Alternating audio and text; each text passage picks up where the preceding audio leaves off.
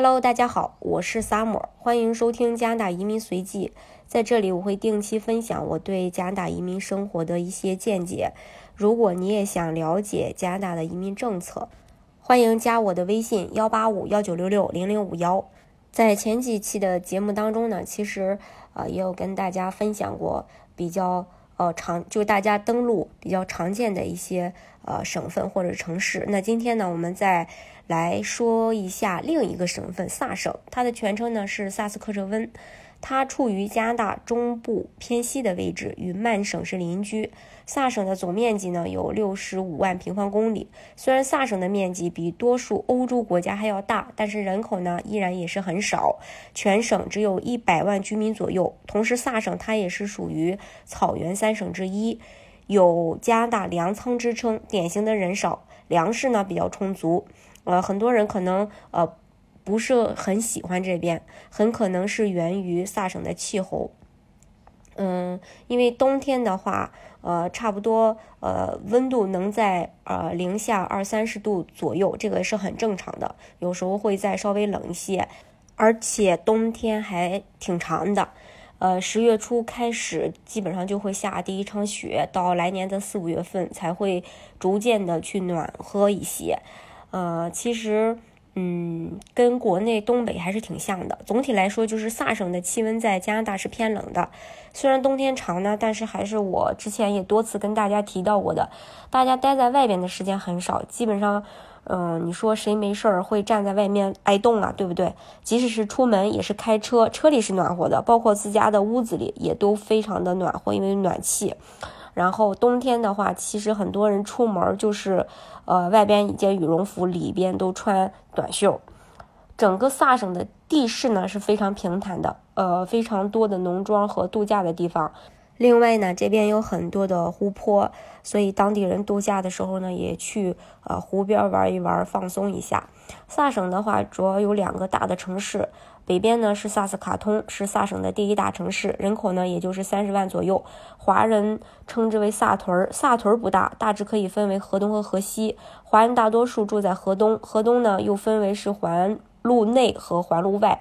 环路内的房屋都是一些老房子，但是优势也很明显，因为，呃，这里萨斯卡通，呃，是属，因为这边是属于萨斯卡通比较繁华的地区，购物也方便，生活也很便利。环路外这几年也在开发，逐渐呢会有一些新移民在这边买房子安家。河西呢也有华人住，只是没有河东那么多而已。那这里当地人居住的比较多。另一个就是萨省的省会里贾纳，人口二十多万吧，城市不大，开车二十分钟能到市内任何一个地方。呃，里贾纳市中心有几栋大楼，其他的地方都是基本上都是住宅。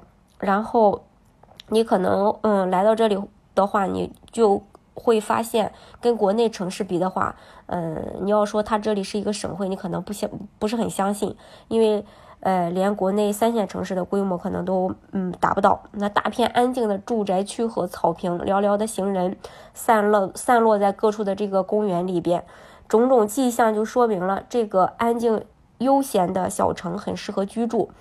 呃，春夏秋冬各有各的美。很多华人习惯了国内呃熙熙攘攘的、匆匆忙忙的这个生活节奏和状态，都说这儿特别能给人安逸的感觉。那么。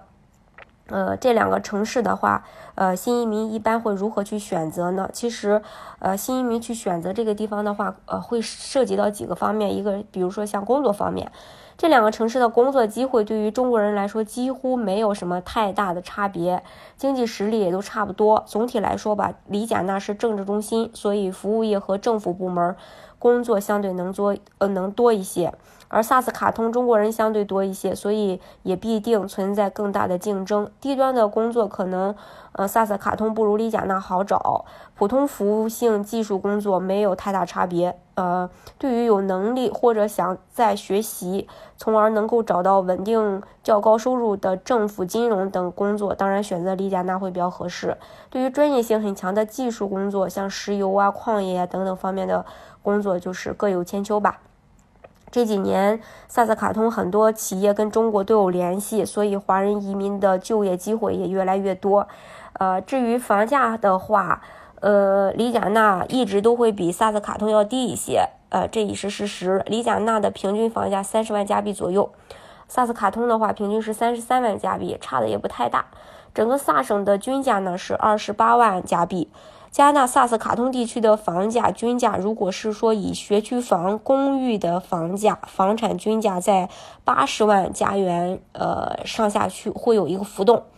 国内的投资移民选购萨斯卡通的住宅，呃类型的房产，选择独立屋的这个房价在六十五万加元以上，同等地段和质量的房子，里贾纳会比萨斯卡通低。百分之十到百分之二十左右。至于房屋租金和收入就没有太大差别。萨斯卡通目前是萨省新移民的一个聚集中心，这两年新移民来的比较多，也就带来了更多的机会。里贾纳主要是以来自香港、广东的老华侨呃居多，而萨斯卡通华人的主体是来自于大陆的新移民。这是呃大概这两个城市的一个情况。除此之外，啊，还有一点也是大家可能会比较关心的一个点，就是关于在萨省生活上的一些开支。嗯，萨省的房价相对是便宜的，刚才也提到过，房屋的价格跟温哥华、多伦多相比，简直就是天上和地下的差别。虽然刚才我说，呃，里贾纳和萨斯卡通的这个平均房价均价在三十万加币左右啊。但是你花二十万加元左右，也可以购买足够一家人居住的两层联排屋，呃，四十万加元也足以购买一栋多多卧室的这个房子，还有地下室的这种，呃，新式独立屋。那很多中国的新移民喜欢带买前后院的，然后双车库的，还能靠湖边的豪华的独立屋，这种的话，六十万加币，呃，左右也可以买到。所以说，大部分华人移民他也是能去接受这个价格的。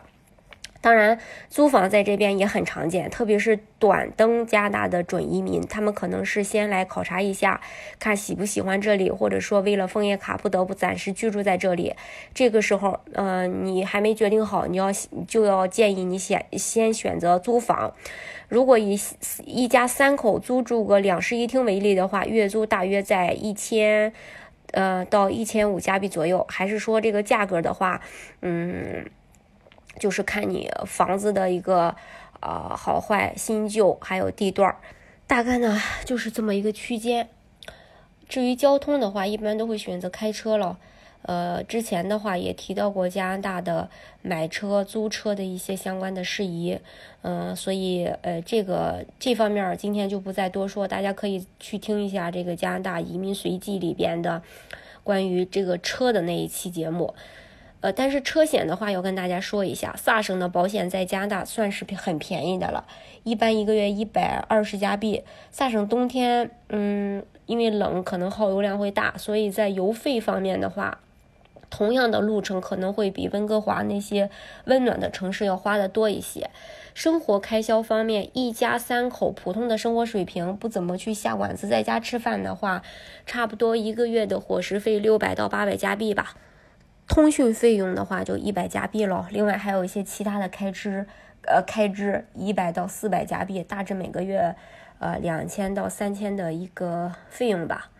因为很多呃，在国内的申请人可能嗯移民到加拿大，就是更多的是会为了孩子的教育问题去考虑这个事情的。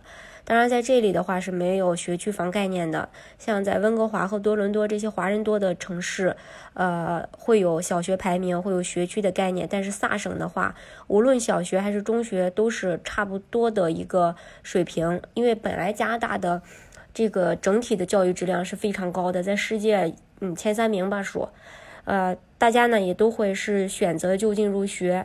对于重视教育的华人家长来说，给孩子选学校可以呃从这个这些点去考虑。一个你要看，嗯学校的生源，还有学校生源决定了学生的素质和学习的氛围，所以说尽量去找当地家庭。收入高的社区，一般收入高的父母才有好的能力和精力去培养孩子。其次呢，就是选择华人和白人居住多的这个社区。华人重视教育，白人一般也也很重视社区环境维护，素质呢也比较高。尽量去避开黑人和印度人多的社区就就可以了。这是我给大家关于在呃，除了移民政策上以外的一些呃分享吧。当然了，加拿大每个省都是有自己移民的一个政策的，萨省也不例外。呃，如果是说你选择萨省的话，有有几个项目可以去考虑。第一个就是萨省的技术移民。省钱，但是难度呃是越来越大。说实话，没有多少国内申请人目前是符合资格的。之前还有一批人他是符合的。呃，萨省技术移民它有一个限定的二十九个不能申请的职业，除了这二十九个职业以外，其他的职业都可以申请。但是具体会聘哪些职业也是有针对性的，也不是说呃你在二十九个职业以外就一定会被获邀。嗯嗯，另外它还有一个打分表，满分呢是呃一百分，也有一个像意义那样的一个池子，所有的人都会在这个池子里像意义呃这样去抽选符合呃这个分数的候选人。最新的一次获邀分数是七十分，满分是一百分哦，难就难在这个七十分。如果是说大家去看那个打分表的话，你们就会明白。在这一百分的打分当中，嗯，有三十分的加分是雇主的加分，剩下的就是说国内的申请人如果全拿了满分，你才能达到七十分的水平。满分对应的条件就是硕博学历，二十二到三十四岁之间，语言的话是 CLB 八，近十年内有十年的工作经验，能满能同时满足这些要求，呃，你才能达到七十分。目前对国内的申请人来说。不然的话，就需要有加拿大留学生活的经历，或者在萨省有直系亲属，呃，能加点分儿。当然，针对这个音频的文字版，我会在我的公众号上也会发出来。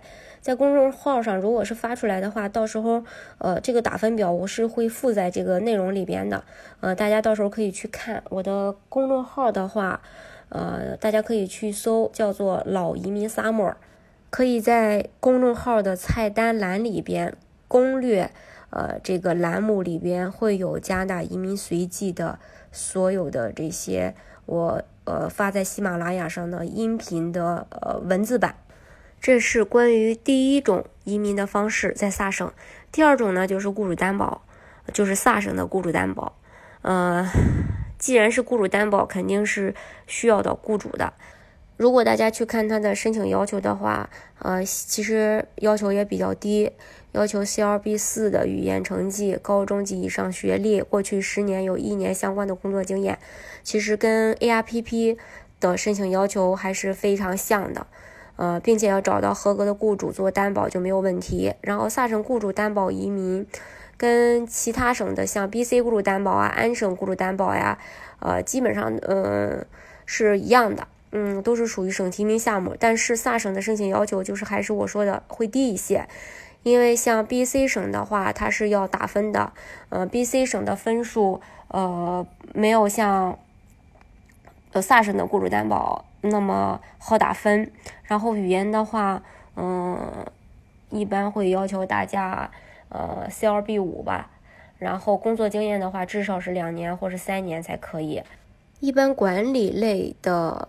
职位做 B、C 省的分数，呃，打分的话是够的。其他的，呃，职业然后再去打分的话，可能分数，呃，会，呃，在擦边的一个状态吧。嗯，咱们再继续说萨省。萨省自身的经济因素呢，其实也决定了它的雇主需求的 NOC 职业范围其实是有限的，肯定是没有像 B、C 省和安省的，呃，雇主需求量那么大。嗯，需要的职业那么广泛，所以萨省雇主担保也是会去挑选一些呃客人的，也就是说，不是所有的申请人都适合。嗯，具体适合哪类申请人呢？然后大家也可以加我的微信幺八五幺九六六零零五幺，到时候呢，我们呃可以具体看一下你的职业，然后咱们再来去定。还有一个。方式就是第三种移呃移民萨省的方式，就是萨省企业家，就是属于商业投资类移民，需要有资金、有管理经验，并到萨省呢去成功经商。难度系数其实我觉得还是挺大的，呃，但是萨省企业家移民的好处就是没有语言和学历的要求，资金来源呃解释也比较宽松。要求申请人资产达到五十万加币，申请需要先先呃那个申请要求这个需要申请人呃去走的一个流程，就是说呃前期是先申请工签，然后到萨省去建立生意去生活，呃，然后生意呢会开设在里贾纳或萨斯卡通这两个大城市，呃的话。要至少投资三十万加币，并且要雇佣两名员工。呃，开在萨省其他的小城市的话，只需要投二十万加币，不需要雇佣员工。申请人过去十年必须要有四年的管理经验，另外还需要满足萨省的打分要求。呃，刚呃跟刚刚说的技术移民是一样的，申请人呃在池子里去等待被捞，分数越高，被捞的机会也就越大。当然，萨省企业家的打分表跟 萨省技术移民的打分表它是不一样的。大家如果想要的话，嗯，到时候我也会发给大家的。嗯，虽然听起来比较复杂，但是相对其他省的企业家移民项目的话，萨省最大的优势就是不需要语言。但是呢，呃，会牵扯到一个问题，就是说萨省要打分嘛。嗯，如果说你只是简单的有五十万加币的资产，然后能投资生意投三十万加币，或者说十年必须有四年的管理经验，根据现在的打分要求，你是不会被呃筛选到的。像今年的时候，最新的一次筛分，最低分是一百一十五分，最高分呢是一百四十五分。那如果说你想做萨省企业家的话，要先去看一下打分表，看看自己大概能打多少分。呃，如果觉得分数差不多啊，那你可以去启动这个项目。如果是说差太多，呃，那还是不要考虑了，因为你被邀不到呀，对不对？这是关于呃萨省这几个呃。移民方式对于部分申请人来说，在最开始的时候，通过萨省的某一个移民方式拿到身份，嗯，进行一个短暂的过渡之后，还会去飞往多伦多、温哥华这些大城市生活的。当然，也有部分申请人来了以后，发现在这个地方也没有想象的那么不堪，嗯，也会去选择长期居住在这边的。